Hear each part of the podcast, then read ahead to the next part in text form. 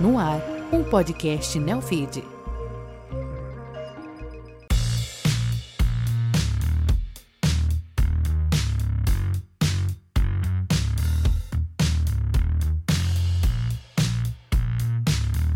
Você está ouvindo Wealth Point, podcast que reúne grandes nomes do mercado para falar sobre os negócios e as tendências em Wealth Management. Eu sou Patrícia Vale e o programa de hoje é sobre o crescimento dentro de assessorias de investimento de Wealths, unidades que cuidam de clientes de grandes fortunas para além de seus investimentos. Para contar como essas áreas funcionam e as tendências desse mercado, recebo Sérgio Marini, sócio e CEO da Legend Wealth, e Antônio Costa, CEO da B-Side Wealth Management. Bem-vindos ao Wealth Point. Obrigado, Patrícia. Um prazer ter vocês aqui para conversar e vamos querer entender um pouco o background de vocês, né? Para saber como é que vocês chegaram aí nessa construção das novas verticais. Conta um pouco, Sérgio, como é que foi o seu trabalho antes, como é que você foi parar no Wealth Management e por que que você é, flertou ali com a Legend e apostou aí nesse novo modelo? É, tentar fazer uma história é, longa, Exato. curta, né? Porque o tempo vai passando, a gente vai entregando isso. Eu comecei nessa indústria de, de multifamily office em 1999. Eh, eh, fundei a Turim, que foi um dos primeiros multifamily office do, do Brasil. Eh, depois da crise de 2009, acreditando que a gente precisava de estruturas mais robustas eh, para atender os clientes que mais demanda global, eu fui, fui ser sócio do BTG Pactual e montei essa área de multifamily office dentro do BTG Pactual após 2017, final de 2017, 18, eu fui convidado pelos suíços do Julius Baer é, para fazer a aquisição é, da Reliance, que eles queriam fazer uma fusão com a GPS, que era a primeira casa que eles tinham comprado. Então eu aceitei esse desafio, montamos o JBFO. É, só que um cliente muito antigo, que é um meu sócio hoje em dia, o Sérgio Geraldo Salles, e aí junto com o filho dele, o Pedro, eh, fizeram a provocação da importância da independência, como esse mercado vinha crescendo, e surgiu o, o sonho da Legend.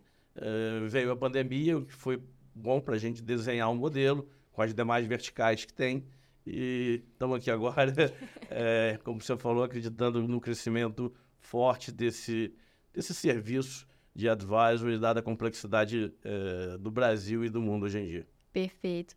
Antônio, conta um pouquinho sua trajetória antes de chegar da M-Side.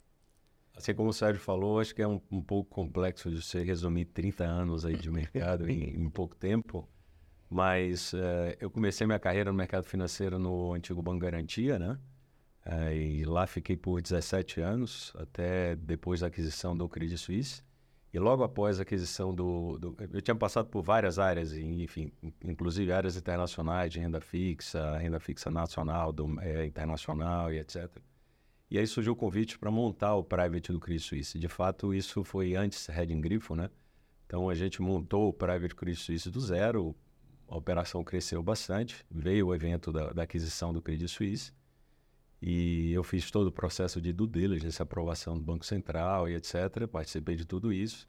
E aí vi que já estava na hora de seguir outros caminhos. Surgiu o convite aí da, da JGP, do André Jacuski, para montar a área de, de Private Wealth Management dentro de uma gestora independente. Nessa época, coincidentemente, eu tive o prazer de conhecer o Sérgio, há muito tempo atrás, acho que 2009, por aí. Né? E montamos toda essa, essa operação é, a operação estava indo muito bem, de fato ainda, ainda vai muito bem, mas por uma questão até de, de logística familiar e etc., eu, eu precisava ter um foco um pouco mais, ficando mais em São Paulo, surgiu o convite aí do, do Alexandre Betama, então CEO do, do Bank of America Merrill Lynch, para montar toda a área de private banking da, da Merrill Lynch no, no Brasil. Então aceitei esse convite, a gente montou todo o private da, da Merrill Brasil e enfim, eu tocava todos os escritórios fora do Brasil também. E, e tinha uma participação no comitê executivo do Bank of America Merrill Lynch em toda a América Latina, né? Aí houve uma decisão anos depois de sair do negócio, né? É, eu tive que desfazer tudo que eu tinha feito. Então foi um, um processo bastante longo e até desgastante. Depois disso, eu tomei a decisão de, de, de parar por um tempo, mas esse tempo terminou sendo muito curto. Montei uma consultoria de investimentos com, com o sócio e a gente representava fundos, fundos alternativos estruturados estrangeiros no Brasil, né? Veio o convite aí da, logo após da, da, da de montar toda, toda a estrutura de wealth management no Brasil. Os italianos tinham acabado de chegar, então a gente, eu fui é, fundador também da Azimuth Brasil Wealth Management aqui no Brasil. Montamos toda a operação, fiquei lá sete anos, uh, deixei a operação uh, com uh, 12 escritórios no Brasil e quase 10 bilhões de ativos. Uh, e logo depois que eu tomei uma, a decisão de sair por uma divergência aí de, de caminhos a serem seguidos no futuro, eu tive que ficar num garden leave aí de seis meses e um não solicit de quase um ano.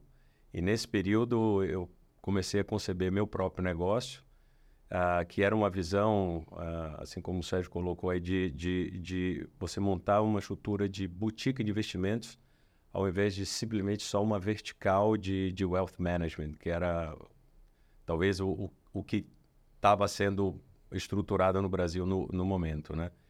E aí, por, através de é, amigos em comum, é, fui me aproximei do, do Rafael Christiansen, né? O Rafa, meu sócio hoje, e aí percebemos que durante quase 45 dias de conversa que a gente tinha uma visão muito parecida do que fazer, né? Então acho que foi uma questão natural de, ao invés de fazer meu negócio do zero, me juntar a ele, que já tinha começado o um negócio de assessoria de investimentos, e a partir daí a gente tentar construir um negócio maior. Então Perfeito. foi por isso que eu cheguei até aqui. E Antônio, qual que é esse negócio maior, essa proposta que você tem de fazer esse wealth dentro dessa holding, que hoje já tem várias outras coisas, né? Tem assessoria, mas tem M&A, tem é, é, outros serviços ali. É, qual que é a proposta que vocês montaram para esse wealth e de alguma forma ele é diferente dos wealths tradicionais, esses grandes bancos que você trabalhou ou, ou, ou multifamily offices é, independentes também tradicionais? Existe alguma proposta diferente que vocês estão tentando trazer? Olha, eu acho que a, o fato de ter trabalhado já em, em, instituições tradicionais, grandes bancos, é, a gente percebe o que, que a gente gostaria de fazer de diferente, o que não fazer né, numa estrutura mais independente. Né? É, no nosso entendimento, quer dizer, os grandes bancos hoje eles são muito oscilados, né? que é mentalidade de silos. Né? É, o cross-selling entre as áreas é um pouco mais complexo de você executar no dia a dia. Então, você tem lá a área de investment banking, área de corporate banking, área de private banking, área de asset management, etc., por mais que você incentive um cross-selling forte, esses silos às vezes te barram um pouco essa essa essa lateralidade, né, que você tem hoje nas estruturas independentes. Então, o que a gente se propõe a fazer hoje de diferente é são montar montar verticais que possibilite você a navegar entre essas verticais de uma forma bastante horizontal, né? e sem nenhum tipo de conflito e etc., colocando o cliente no centro, né? o que a gente chama de client-centric. Né? Então, o cliente ele navega 360 graus numa estrutura que é, que é feita para atendê-lo. Então, você tem a área de assessoria de investimentos para atender um determinado nível de cliente, que se comunica com a área de wealth management para atender famílias e estruturas mais relevantes, que se comunica com a área de, de, de assets estruturados alternativos para oferecer outro tipo de, de produtos e se comunica com a área de investment banking, corporate banking para as emissões de CRIs, CRAS, etc. Então, eu acho que essa lateralidade essa não formação dos silos numa estrutura independente torna esse dinamismo muito mais fluido. Perfeito. Você, Sérgio, que também já trabalhou em várias instituições aí, bancos e também multifamily office muito tradicionais.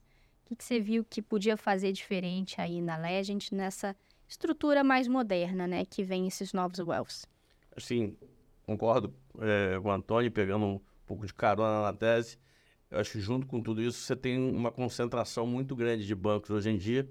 É, quando a gente se conhecia, você viu o número de bancos de investimento podendo dar atenção aos clientes é, vem se concentrando, então é, as áreas vão ficando muito grandes e dificultam é, essa comunicação entre áreas e o atendimento ao cliente. E eu acho que o Brasil, como o Brasil, as famílias dos empresários vêm evoluindo muito. Então, atrás de uma grande família tem um grande empresário, aí por trás de um grande empresário com uma grande família tem a comunicação do wealth planning e dos problemas sucessórios, de governança da empresa. É, as gerações mais antigas vêm assumindo importância nas famílias, então elas geram novos negócios para as famílias, ou muitas vezes a quebra do modelo do tradicional que já tinha. Então, quando você consegue ter numa estrutura mais reduzida é, executivos com bastante experiência, e esses executivos vão estar com as famílias e fazendo essa troca entre, sucessão, entre os sucessores, é, vendo o investimento de curto, médio e longo prazo, sem tirar o foco do, do legado, do business mais importante deles. Então, é, acho que essa complementariedade, poder ter executivos muito experientes a, com as famílias atendendo elas, é um grande diferencial que a gente consegue dar hoje para esses bancos. Fazem um belo trabalho, mas são muito grandes e têm uma dificuldade de atender cruzado a necessidade das famílias. Vocês que trabalharam em, em, instituições de multifamily offices mais tradicionais, né? Muita gente diz que não dá para juntar essa sinergia de assessoria de investimento com multifamily office e quem está dentro das assessorias diz que não é assim, é que as coisas têm a sua sinergia, mas cada um no seu lugar. Para explicar para esse mercado, com certeza vocês têm vários amigos aí que estão ainda nessa indústria mais tradicional. Por que, que faz sentido é, ter numa holding uma assessoria para atender um determinado cliente e nessa mesma holding um wealth né, para atender esse outro tipo de cliente. E quem, é, quem são esses clientes, então? Qual é a diferença de um para o outro? Acho que você pode começar essa, Sérgio. A gente tem, sim. É, tem clientes que gostam de ser mais ativos e estar tá mais à frente, principalmente na gestão do seu portfólio. É, gostam de ouvir o mercado, mas eles tomam a decisão eles dividem o patrimônio deles num número maior de instituições, é, mas ficam à frente disso. Acho que é, é uma visão de um consultor de investimento é muito eficiente. E num business de multifamily office, de wealth, é, não, a família muitas vezes não quer é, estar no dia a dia disso, prefere delegar e uma vez por mês você é, conversa, discute tudo o que está acontecendo, os resultados, o que tem a fazer para o futuro. Você vê outros, não só o ativo líquido, de uma vez líquido, a parte da empresa participa. É, quanto à sinergia, como, como a gente tem várias verticais, executivos com muita experiência, é, advogados, é, tem uma complementariedade grande para os assessores da consultoria de investimento se consultarem com os especialistas e passarem isso para os seus clientes. Então, é, é necessário bastante organização, é, mas são atividades, tipo assim, é, você está administrando patrimônio de pessoas ou, e, e, famílias. O que altera ali é a maneira que aquela família gosta, se sente confortável de como seu recurso é administrado. Os que são mais participativos, querem tomar a decisão, conversar com vários bancos, com os agentes no mercado, se encaixam mais numa consultoria. Aqueles que preferem receber aquela informação mais concentrada, uma consolidação, é, óbvio que estarem acompanhando o que acontece, mas muito mais delegando, vão para um caminho mais de um wealth manager, de um family office. Antônio, como é que é lá para vocês e existe essa sinergia? Como é que faz ela? Quais são as diferenças entre os clientes que cada área atende? É, enfim, concordo plenamente com o que o, o Sérgio colocou. É, assim, no nosso, no, no nosso negócio, é, a gente, a gente imagina que existe uma coexistência super pacífica entre o que é assessoria de investimentos né, e as outras áreas da empresa. Né? E a gente fomenta muito isso. Né? Então, assim, pelo próprio DNA do nosso negócio, quer dizer, o, enfim, o, o, Rafael, quando criou a Abside lá em 2020, é, em plena pandemia, né, ele começou por uma assessoria de investimentos. Só que, pelo próprio DNA das pessoas que lá estavam desde o início, né, e até com a minha chegada um pouco depois, também pelo mesmo essa mesma linha, nunca teve assim um DNA de varejo. Sempre foi um, um DNA voltado para Private Wealth Management, né? Então, a nossa própria assessoria de investimentos é uma assessoria de investimentos que tem um, um, um nível de clientes mais sofisticado já, não é? Então, essa, existe uma, uma, uma, uma, coexistência natural entre a assessoria de investimentos e a área de wealth management, no nosso caso, né? Então, assim, muitas vezes um determinado cliente, ele quer começar com, com recursos menores, então ele abre uma conta na assessoria de investimentos, proporção que, que, à medida que, que a, a, o tempo passa, ele ganha mais confiança na casa e quer uh, colocar mais recursos, etc., é, existe uma migração natural para a área de, de gestão de patrimônio, né? E às vezes você tem até clientes grandes e relevantes que querem ficar na área de, de, de assessoria de investimentos, porque são clientes que tomam suas próprias decisões, são mais três, operam bolsa, uh, na mesa de renda fixa também, etc. Então, é, é melhor uh, uh, para o cliente que ele fique lá. Quando o cliente efetivamente, como o Sérgio colocou, quer fazer essa, essa quer delegar efetivamente para os gestores, né, uma gestão um pouco mais sofisticada, que envolva asset allocation, né, uh, todo esse processo de, de, de, decisão e alocação, é natural que ele, que ele monte veículos de investimento, seja ele fundo exclusivo, carteira administrada, etc., na área de gestão de patrimônio. Então, eu acho que existe uma coexistência muito pacífica. Entendi. Mas vocês estão colocando que não é tanto, então, o volume financeiro do cliente que define se ele é mais um perfil de assessoria ou de wealth. Tem um ticket mínimo de vocês para atender lá no Wealth? Sim, assim, nós temos clientes da consultoria é, que teriam um patrimônio mais do que o suficiente para estar no Multifamily Office. Ah. Mas a maneira como ele gosta é, de, de operar, de ser atendido, visualizar o recurso dele, é uma certa liberdade, ele fica na consultoria. É, na, no business de, de, de wealth management, você acaba tendo um, um um ticket mínimo que é muito mais para você conseguir é, estruturar esses veículos, como foi colocado pelo Antônio, é, muitas vezes a parte offshore, e aí você tem que entrar é, com um cuidado maior, porque é uma demanda dele é, da parte de sucessão, de wealth planning, pela complexidade que você foi criando ali. Então, é, mas, sim, se me perguntar se hoje nós temos um ticket mínimo para entrada, não tem um ticket mínimo. A gente tem que entender a estrutura do cliente. É, existe, óbvio, que um, um nível de remuneração mínima que você consiga prestar um serviço de qualidade e não detrair é, rentabilidade dele. É, então, acaba que o cliente de um multifamily office, ele aloca ali um recurso maior, ele tem que praticar. O ideal é que coloque todo o seu recurso para você fazer aquela aquele fio, fotografia uhum. e filme da vida toda dele. Então, ali envolve um, um FII é, que tem que ser justificável.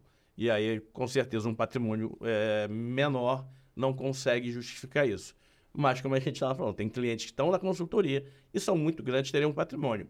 É, a nossa consultoria também tem um perfil de private, é, é muito mais o, a maneira como o cliente. Uhum. Acho que um, um, desafio que nós sempre temos com as nossas áreas comerciais é o, o, comercial, que é aquele cara que conhece o cliente, saber fazer a leitura é, do serviço que aquela família, que aquele investidor quer. Porque não existe certo ou errado. Perfeito. Existe a necessidade e satisfazer o cliente. Eu acho que, só complementando aqui rapidamente, acho que um ponto importante, acho que o Sérgio colocou, é interessante quando você tem essa lateralidade e essas verticais bem azeitadas entre elas, é que muitas vezes você chega numa reunião num cliente para fazer um pitch para fazer a gestão de patrimônio, você sai de lá com o CRI ou com o CRA emitido, né? então mandatado. Muitas vezes você vai fazer um pitch para fazer uma, uma operação de crédito e sai de lá com a gestão de patrimônio do, do, do empresário. Então, é, essa coexistência livre aí é, e, e, essa, essa lateralidade permite muito esse tipo de, esse tipo de, de cross-selling, entendeu? Acho que é super importante isso daí. Perfeito. Vocês abordaram algumas diferenças que eu acho que eu gostaria de aprofundar mais, que é Uh, no Wealth, a gente tem um modelo de FII fixo e um modelo mais discricionário de gestão. Na assessoria, vocês trabalham com a comissão e um pouco mais do cliente aprovando o que, o que ele faz. Sobre isso, é, conquistar esse cliente que talvez teria, teria é, patrimônio e talvez seria melhor para ele estar num wealth. Há uma barreira em pedir o fee-based ainda? Isso ainda é algo que está se construindo no Brasil, essa ideia de pagar por esse serviço? Antônio. Olha, eu, eu acho que cada vez mais você está vendo uma migração, acho que natural para o negócio de fee-based, né? Um business muito mais transparente, enfim. É, no nosso caso, aqui eu não sei, o Sérgio pode falar um pouco melhor lá, mas no nosso caso, até pela origem do negócio, como eu coloquei aqui anteriormente, do nosso negócio de assessoria de investimento já ser, já ter clientes com um perfil mais de private, a migração para uma carteira administrada, por exemplo, é muito natural. Isso vem acontecendo. Acho que o cliente hoje, ele vê o valor no advisory, ele vê o valor, principalmente em, em momentos, em momentos de estresse de mercado, enfim, incertezas políticas, geopolíticas, etc., o cliente vê o valor de pagar um FII para ser melhor atendido num, numa visão muito mais holística do patrimônio dele, não simplesmente ele dá uma ordem para fazer uma operação de bolsa, uma operação de renda fixa e etc. Tem clientes que querem continuar com esse modelo, isso é natural, mas os, tem vários clientes migrando já para esse modelo de fee-based também, né? E, eu acho que nesse momento atual é, a gente está vendo assim uma migração, pelo menos do nosso lado, bastante significativa para veículos de investimentos é, dentro, dentro da Wealth. Interessante, porque os bancos ainda têm esse serviço, né? O private, que ainda é um modelo comissionado e parece que é de graça, né, Sérgio? é um grande concorrente, né? É, a gente sabe que nada é de graça. É, né? mas é, não, não teria como se sustentar. A maturidade é... dos clientes de entenderem já isso, né? É, eu acho que, como eu falei, existe uma evolução também no Brasil de todo o mercado financeiro. É, a gente que já está longo, muito tempo nessa estrada, a gente viu um juros real no Brasil muito alto no passado, poucas classes de ativos. Então, talvez é, aquele cliente com bastante recurso, um percentual importante, falava: não, deixa o meu dinheiro um CDB de um grande banco, tem um juros real que é maior que a inflação e eu não preciso trabalhar muito é, a alocação do meu patrimônio, porque ele vai, tá, uh, vai, me, vai me entregar o que eu necessito. É, com o juros real caindo no Brasil, as classes de ativos proliferando. Hoje em dia, é private equity, venture capital, o imobiliário ganhou uma importância grande. Produtos não tão triviais é, você vê uma migração é, para o cliente contratar alguém que ajude ele em todo esse arcabouço de montar é, a carteira. Então, no passado, você não tinha uma necessidade assim, tão palpável. Então, acho que você já você tem uma evolução é, do mercado financeiro brasileiro que permite isso. Você teve a vinda dos bancos digitais que criaram essa provocação sobre as grandes instituições que cobravam um FII muito alto. É, a gente viu no, num passado recente é, fundos de renda fixa conservadores com taxas absurdas. Então, essa provocação acho que foi importante é, e vem trazendo a capacidade de escolha. É, agora, aí uma, uma visão é, muito nossa, Edna, e muito minha. É, e acho que no mundo inteiro. Tem um cliente que prefere o fee-base e tem o, o cliente que não se incomoda com a comissão. O que é muito importante, mesmo quem vive de comissão, entender que isso é uma comissão justa para o cliente. É, então, assim, a gente tem uma preocupação muito grande é, em como é feito é, esse modelo. É um modelo de private, de, de, de wealth, é um modelo de uma maratona, não é de uma corrida de 100 metros rasos. Então não adianta você ficar gerando é, FII, porque uma hora o, o cliente percebe. Então, acho que os dois modelos convivem é, com alguns problemas, mas eles conseguem conviver no tempo. A gente vê isso na indústria americana, que é a maior indústria do mundo e ainda tem é, o modelo de fee basis e o modelo de comissão. É, agora, acho que no Brasil vem ganhando importância o, o modelo de cliente prefere ter um FII porque ele é assessorado é, e entende essa complexidade, então é, ganha um destaque. Perfeito. Então, dito isso, onde que vocês conquistam esses clientes? Né? Onde eles estão? Quem são os principais concorrentes? E como que vocês têm prospectado? É ainda nas grandes regiões metropolitanas, concorrendo com grandes privates?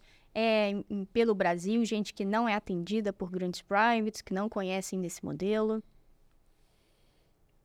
Eu acho que é um pouco de, de tudo isso que você acabou de falar, não é? É eu acho que os, os, os, grandes clientes, ou os clientes né, private de alguma forma, ele, eles estão por aí, né? É, tem tempo que a gente não vê nova geração de riqueza, nova criação de riqueza, né? Eu acho que é, esperamos que com, com um pouco mais de estabilidade agora, em 2024, a gente consiga uh, voltar a ver uh, os, os, no, os, IPOs é, e mais geração de riqueza que a gente tem hoje. Mas, assim, acho que os nossos, nossos concorrentes, de uma forma geral, acho que são os privates de bancos e são as outras, as outras estruturas muito parecidas com a nossa, né? Exemplo aqui né, da, da competência da, da, da Legend, que vem fazendo um trabalho espetacular, enfim, e várias outras, várias outras estruturas parecidas também. Eu acho que o fiel da balança aqui vai ser poder é, montar um negócio que você consiga atender o cliente de uma forma holística. E aí você segurar o cliente é, dentro de casa. Então, assim, não adianta, às vezes, você criar um modelo onde o seu cliente faz um negócio com você, mas ele não consegue fazer outras coisas e ele vai buscar outras estruturas e ao buscar outras estruturas, muitas vezes ele fica por lá, né? Então, assim, o nosso, o, o, o que a gente se propõe a fazer é criar um modelo onde a gente consiga atender o cliente 360 graus de uma forma holística, tanto no on quanto no offshore, no asset allocation, uh, na assessoria de investimentos, em oferecer fundos estruturados alternativos uh, aos empresários, uh, clientes nossos e não clientes também, poder oferecer eh, reestruturação do ponto de vista de dívida, crédito e etc. Então, isso para nós é o que é, é onde você consegue adicionar mais valor e competir, de certa forma, com o que está sendo criado aí de forma independente e também com, com as grandes estruturas e com os grandes bancos. Perfeito. Sérgio, concorda? Concordo. Eu acho muita qualidade do serviço né, nessa visão 360 graus. Então, é, desde a gestão do patrimônio de curto prazo, a uma discussão de um crédito, a uma estruturação de M&A, o cliente perceber que ele vai ser atendido por executivos com bastante experiência e com, que já entregaram bastante ao longo de uma carreira. É, o que segura cliente é a qualidade do serviço e acho que isso tem feito o independente crescer tanto no Brasil como lá fora. Porque a gente vê lá fora também é, o surgimento é, cada vez maior de advisors, de multifamily offices. É, eu não tenho um número de cabeça aqui, mas eu lembro que lá atrás era um universo de 5 tri para 1 um de consultores. Se eu não me engano, hoje é quase 22 pra, da indústria para 17 em consultores. Algo parecido assim, posso estar errando aqui. É mais ou menos isso. É, é, é, então, essa, esse, essa qualidade desse serviço nas mais diversas caixinhas que o cliente precisa, eu acho que é a maneira de reter, eh, a maneira como nós oferecemos o serviço. Eh, você não vai conversar a gente tem gestores eh, na Legend que participaram comigo da fundação do primeiro Family Office que eu fiz em 99. Então, executivos com muita experiência no mercado que vão estar no dia a dia com aquele cliente para discutir a carteira de renda variável dele. Eh, se é um problema na empresa, na governança, tem o, outro nosso sócio, o Sérgio Geraldo. Na Previdência, tem o Túlio, que é um sócio fundador, que foi muitos anos eh, Itaú. Então, são essas pessoas que estão com os clientes ao longo da experiência dele na Legend. Então, é, é, é, conseguir demonstrar na prospecção que essa será a realidade dele. Que não é uma reunião com os sócios e depois é atendido por um time júnior um modelo de produção tipo Ford T na década de 20. Esse é o grande segredo. Onde está o cliente? É, aí, aí não vou existir a brincadeira como não somos tão crianças, você traz uma bagagem de clientes do Rio, de São Paulo, de Minas, de relacionamentos que, que, que você já conquistou ao longo do tempo. Os da empresa Sim. conheceram e conquistaram ao longo do tempo. Então, é você também transbordar isso para os nossos banqueiros. Uma característica da Legend na fundação foi buscar tanto para consultoria como para o wealth, banqueiros muito seniors. A gente tem um mix de, de senioridade que traz essa, essa relação de longo prazo com, com que eu brinco com a formação dos garotos. Então, é, é, é um jogo do, dos seniors transbordarem a carteira para os mais novos que vão aprendendo, é, mas o que prende o cliente para mim é a qualidade de serviço, não tem jeito. É muito importante esse ponto, acho que, que, que, o, que o Sérgio colocou aqui, a gente corrobora 100% com isso, tá?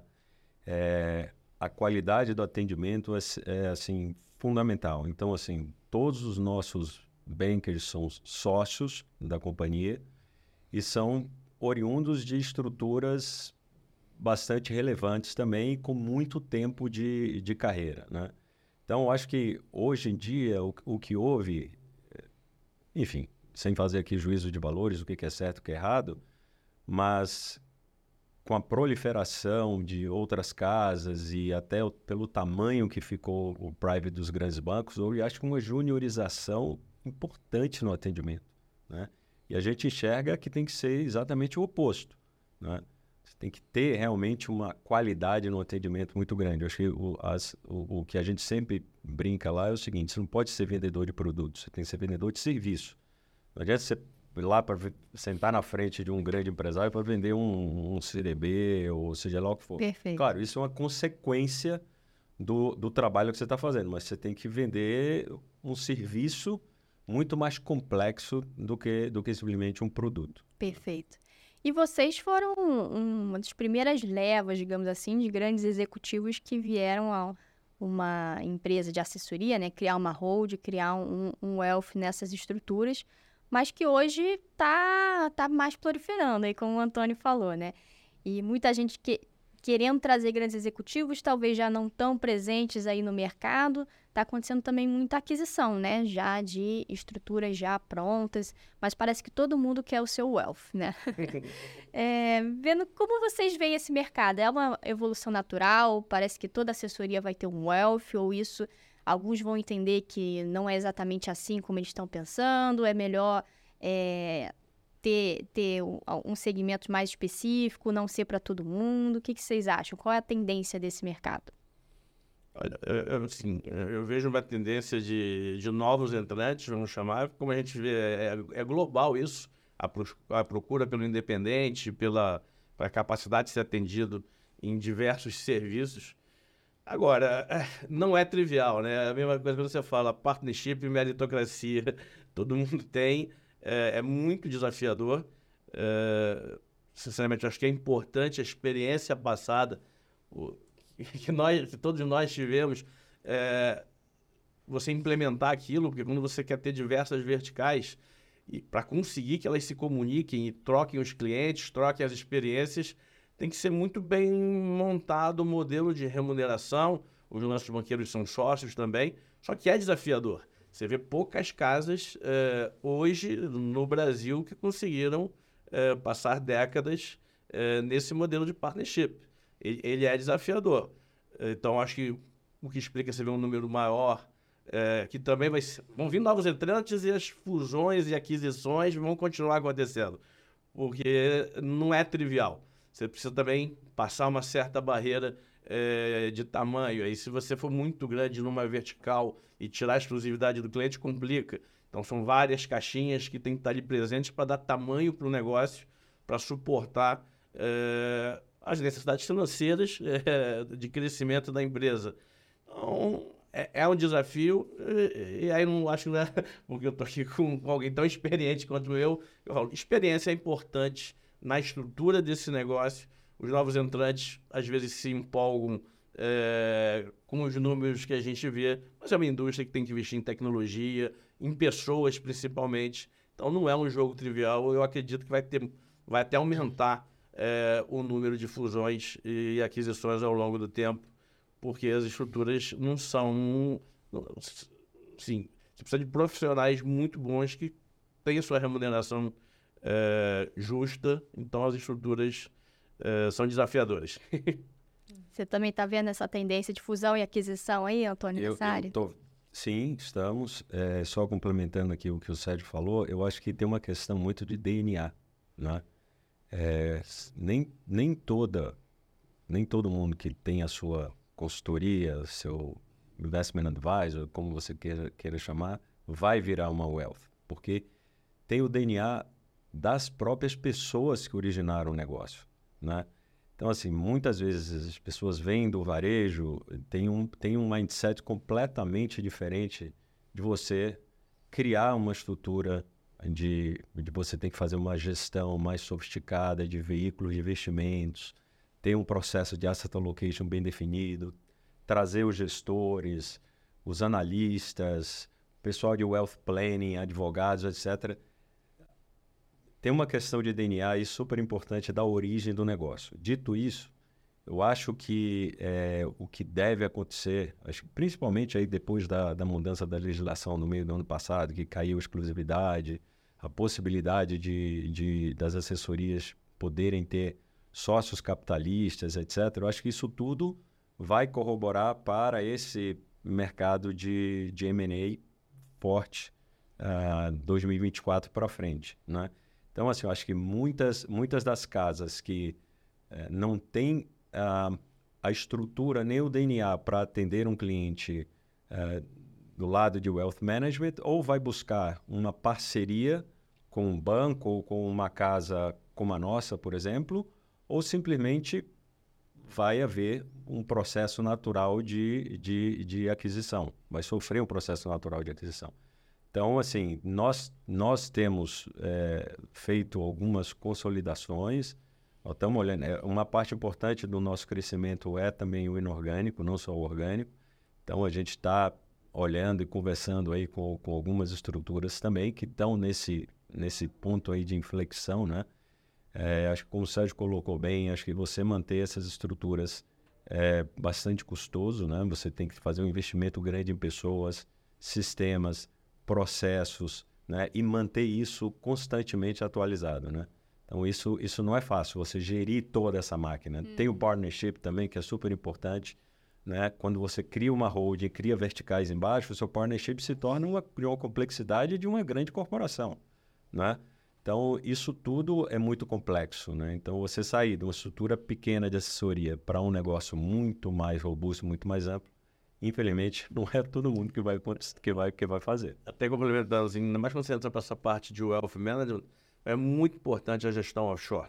Também. É, a gente, é, desde a largada, teve essa preocupação, tem uma estrutura offshore é, super robusta, é, somos um RIA lá fora, então, como a gente vai falando, é custoso, tem que ter um, um executivo sênior. Os executivos sênior lá fora têm mais de 25 anos de experiência, moram fora do Brasil há mais de 20 anos. Então, é, é, o, DNA, é o DNA da empresa. Todos vêm de uma indústria de wealth é, há mais de 20 anos. Então, não é trivial é, entrar, crescer e manter esse crescimento. E se não tiver um crescimento contínuo, é muito, na nossa opinião, é muito difícil um partnership parar de, de pé, porque a graça do partnership é, é, é passar de uma geração para outra da empresa. Daqui a pouco você não sabe quem foi o fundador da Legend. Você sabe que ali tem um time de executivos muito seniors, competentes nas mais diversas caixinhas é, e vão passando de geração para geração. Então, é, tem muito desse DNA, concordo com. Perfeito. Então, estamos chegando aqui ao fim do nosso programa. Infelizmente, a gente já tinha muito para conversar mas vai ficar aí talvez para outras oportunidades. Chegou a hora da minha perguntinha final aí para eu ver como é que vocês estão sentindo essa tendência de crescimento nos wealths, né, junto com o hold de boutiques de investimento e assessorias de investimento. Aqui no programa a gente já conversou algumas vezes com assessorias, com outros wealths, mostrando como que as assessorias do, nos últimos é, 15, 20 anos, né, tiraram realmente uma fatia relevante dos bancos, né? Hoje, muito desse cliente de alto varejo, hoje é realmente atendido por uma assessoria de investimento e vocês são prova, prova disso. Essa segunda etapa está vindo agora o wealth, né? essas grandes fortunas que eram mais avessas a, a, a esses modelos novos, né? É, ainda estão muito no private ou em multifamily office tradicionais vocês estão aí desbravando essa segunda etapa. Vocês acham que vai demorar isso, 15, 20 anos, para essa estrutura é, convencer esse, essas grandes fortunas aí do seu papel e tomar o seu market share? Ou quanto tempo vocês veem que será necessário né, para o amadurecimento realmente dessa nova indústria? Um, um, ano aí que vocês gostariam de colocar. Olha, eu, eu, eu, eu, acho que vai ser bem menos tempo do que a gente Concordo. passou é, por várias, vários motivos. Como eu comentei antes, é, a evolução do mercado financeiro brasileiro é, cria isso. O mercado não só evoluiu em novas classes de ativo com, ou com juros real baixo. Bom, estruturas jurídicas, CVM no Brasil vem fazendo um belo trabalho, criando holdings. É, lá fora você também tem complexidades. É, as famílias, é, a gente brinca, né? elas crescem em progressão geométrica. Filhos, netos, é, a, a, importância vai ser maior, gerações mais novas. É, a gente tem hoje em dia muitos filhos de clientes morando fora, estudando fora, trazendo o que tem lá de fora para o Brasil. Então, eu, eu, eu, sinceramente sou muito otimista nisso. E uma questão aí de, no máximo, 3, 5 anos, é, a estrutura de wealth está num tamanho bem maior. O mercado mudou, as famílias estão passando de geração para geração e as novas gerações já vêm com a cultura uh, de wealth management, de independência de quem está te assessorando, da importância de conversar, é, pelo menos ter ali uma ponta de conversa uhum. para entender o on, o off, a empresa, a governança familiar, o dinheiro do curto prazo. Então, três anos para mim é um bom número. Três anos, Antônio? É rápido é, assim? É, eu, assim Os privates vão perder o seu, o seu, sua majestade aí em três anos? Olha, eu vou, eu vou, vou, vou ser bem sincero. Eu acho que o, a importância dos bancos ela vai sempre existir. Os bancos vão, vão sempre estar tá aí. Assim, são os bancos hoje cada vez mais se sofisticando e, e você, a gente está vendo aí a, a, quantidade de investimento que está sendo feito em tecnologia e AI e, e etc. Ah, acho que nós, de uma estrutura independente, a gente sempre vai usar a estrutura dos bancos para várias coisas, né?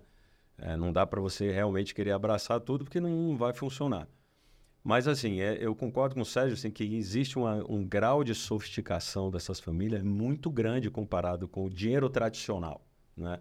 Então, se você, se você olhar os, os, os novos, né, os herdeiros e as novas fortunas que estão sendo criadas é, via tecnologia, IPO, startups, etc., acho que a própria origem desse, desse novo dinheiro ele requer uma agilidade maior, requer uma participação maior na gestão que muitas vezes você não consegue dar isso nos grandes bancos, né?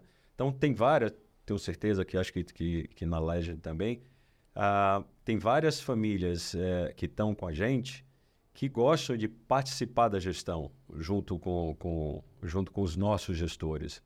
Assim, numa estrutura muito grande é muito difícil você escalar isso, né? No nosso negócio, a gente permite que isso aconteça, essa cogestão com as famílias, etc. Então, esse grau de sofisticação, ele já existe. Se você olhar nos últimos 10 anos, quer dizer, se você contar da agora, como você está contando, eu acredito que em 3, 5 anos essa, essa, essa estrutura vai estar tá muito mais madura que hoje. Mas já se passaram bastante tempo, né? Já se passou bastante tempo. Começamos em 99, né? É, então, assim, essa evolução e essa sofisticação, ela de fato já aconteceu, né? Então, hoje é muito mais natural para um empresário, um, um, não é, um dinheiro novo, dinheiro antigo, etc., você fazer essa migração para uma estrutura mais independente pelas próprias pessoas que estão lá, que já são oriundas de outras estruturas, né? Perfeito. Gente, foi um prazer eh, essa discussão aí tão rica. Obrigada aí por isso. Eu que agradeço. Obrigado, Patrícia. Sempre um prazer, né? Tá Obrigado, Patrícia. Enfim, foi um prazer enorme estar aqui. Obrigado pela oportunidade. Sérgio, prazer em revê-lo também. É uma honra dividir a bancada com o Sérgio aqui. Perfeito. E agradecemos também a nossa audiência. Esse episódio vai estar aqui no site do Neofeed e também nas principais plataformas de streaming. Até a próxima!